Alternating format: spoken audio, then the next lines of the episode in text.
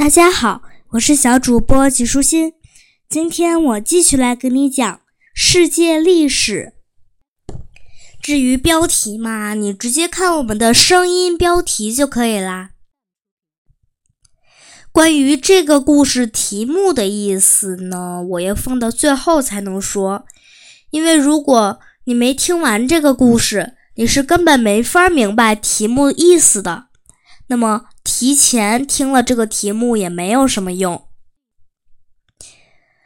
耶稣被钉死的很多年后，宗教迫害的事情不断发生。所谓宗教迫害，就是那些声称信仰基督的人遇到的残酷的对待。因为身为基督徒，他们便鞭打、被石头砸、被铁钩子撕扯。还被用火烤，甚至活活被烧死过。然而，奇怪的是，尽管基督徒这样迫害着基督徒的人，却与日俱增。他们坚定地相信有死后的世界，并且认为，倘若是为了基督而死，那死后的生活一定会更加幸福。所以。他们甚至认为承受折磨是一种快乐的事，因而坦然地面对被杀的命运。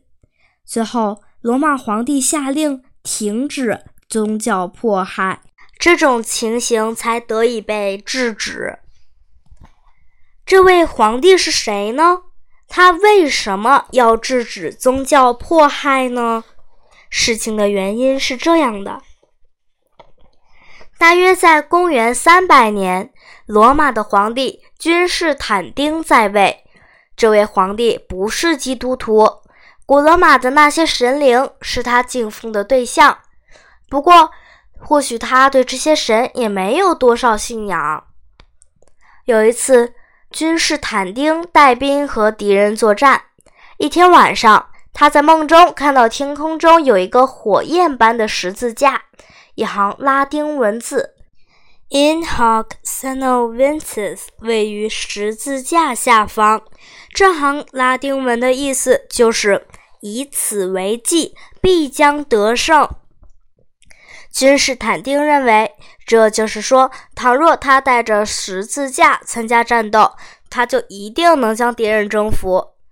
他认为，看看基督徒的神是不是灵验，至少也没什么坏处，不如试一试。于是，他让士兵们在盾牌上都做了一个十字架标记，然后上阵杀敌。果然，这次他获得了胜利。为了庆祝这次胜利，罗马元老院建了一座君士坦丁凯旋门。这座凯旋门由三个圆拱组成，就在罗马的广场上。随后，君士坦丁宣布基督教在罗马帝国合法化。据说，君士坦丁还在自己去世前正式受洗为一名基督徒。自君士坦丁后的罗马皇帝，除了一人外，其余都是基督徒。君士坦丁的母亲叫海伦娜，她也成了一名基督徒。海伦娜将毕生的精力都奉献给了基督教事业，还在伯利恒和橄榄山建了许多的教堂。据说，他还去了巴勒斯坦，在那里找到了三百年前耶稣受难的那个十字架，然后将其中一部分带回罗马。他死后被封为圣徒，如今人们都称他为圣海伦娜。在圣彼得受难的地方，君士坦丁建了一座教堂。许多年后，在这座教堂被拆除的地方，后人又建了一座更大、更宏伟的教堂，以纪念圣彼得。君士坦丁不是很喜欢罗马城，他更愿意住在罗马帝国东部的拜占庭，所以他从罗马搬到了拜占庭去住，并把那里作为了都城。拜占庭又叫新罗马，后来改名为君士坦丁。在希腊语中，表示城市的词叫 polis。Polis 意思是城邦，这个词和地名组合在一起，表示某个城市，比如 Annapolis 就是美国的安娜波利斯，和 Indianapolis 也就是美国的印第安纳波利斯。因此，君士坦丁的城也就是 Constantinopolis。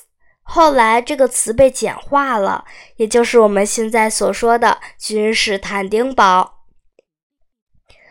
罗马帝国接纳基督教没多久，一场争论就在基督徒内部爆发了：耶稣基督是否等同于圣父上帝的问题，是他们争论的主要焦点。在辩论中，双方各执一词。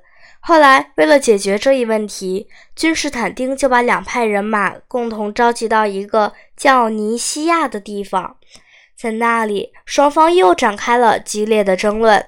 最后，会议达成一致，认为基督教会中应坚信圣父等同于圣子。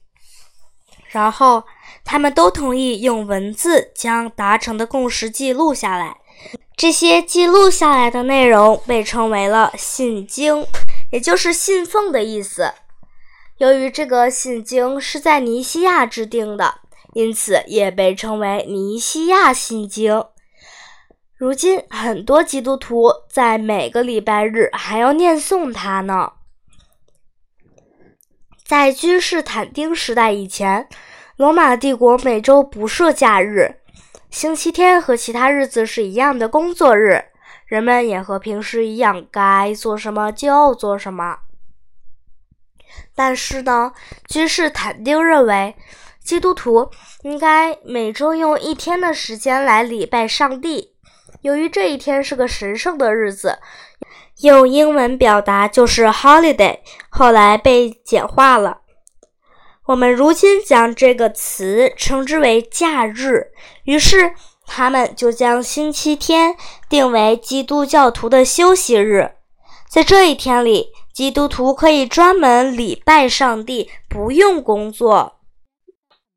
整个罗马帝国的首脑是君士坦丁，而世界上所有基督徒的精神领袖却是另一个人，他就是罗马主教。拉丁文称之为 “papa”。